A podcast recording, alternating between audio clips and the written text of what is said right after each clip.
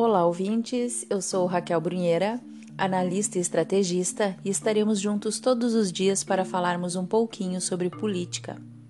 E o assunto de hoje é uma reflexão sobre o pensamento político. O pobre de pensamento, quando vai comer, quer quantidade. A classe média quer qualidade. E o rico? O rico quer imagem. Ele desperta as sensações colocando apenas um fio de azeite sobre o alimento. E isso também acontece no pensamento político. E eu explico. Aqueles que têm um pensamento mais pobre, politicamente falando, têm aquela ilusão de que o Estado lhe deve absolutamente tudo, que o governo é o culpado de todos os filhos não planejados que os avós, os pais e eles mesmos tiveram a casa que perderam na enchente, que eles mesmos ajudaram a ocasionar, entupindo os bueiros com lixo. A falta de estudo na vida adulta, embora tenham saído da escola no início da juventude, porque odiavam os professores e preferiam ficar na praça com os amigos.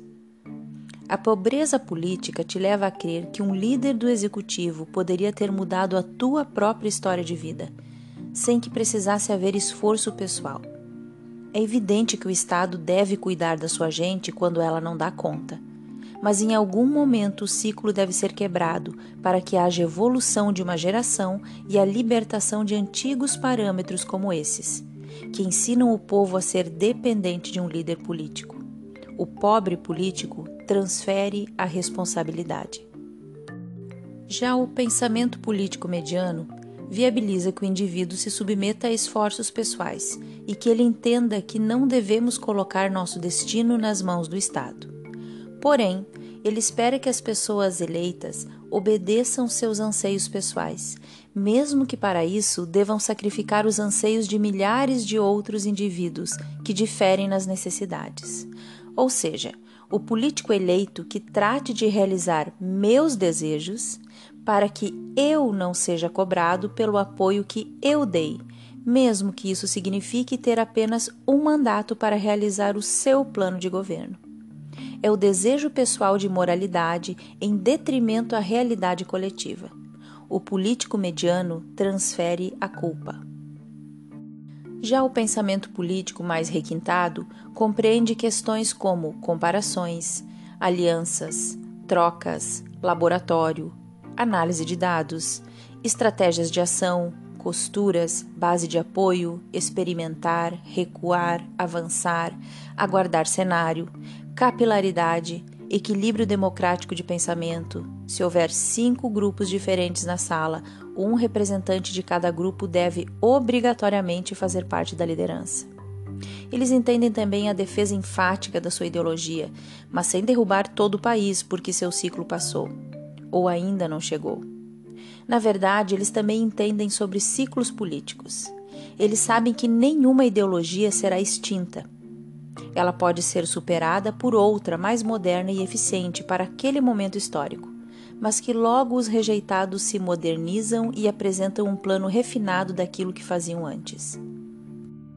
O pensamento político enriquecido atrai para si a responsabilidade do que já aconteceu e do que ainda está por vir não basta ter quantidade e qualidade.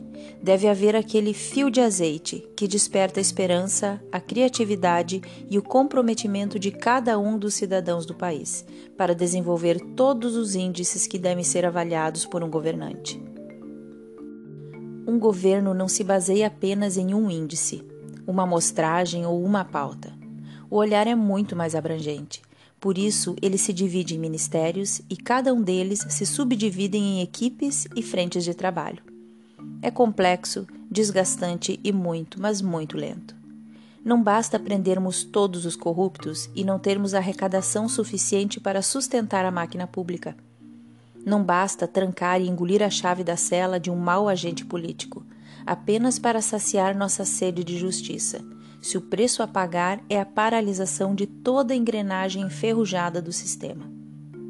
Possivelmente algum pobre político irá criticar a comparação que fiz de política e um prato de comida, me fazendo lembrar dos famintos. Mas isso só reforçará minha teoria de que o quesito, entre aspas, comparação, está na lista do pensamento político enriquecido, não à toa. Encerro com Max Nunes. Abre aspas. O Brasil precisa explorar com urgência a riqueza, porque a pobreza não aguenta mais ser explorada. Fecha aspas. Eu sou Raquel Brunheira e até a próxima.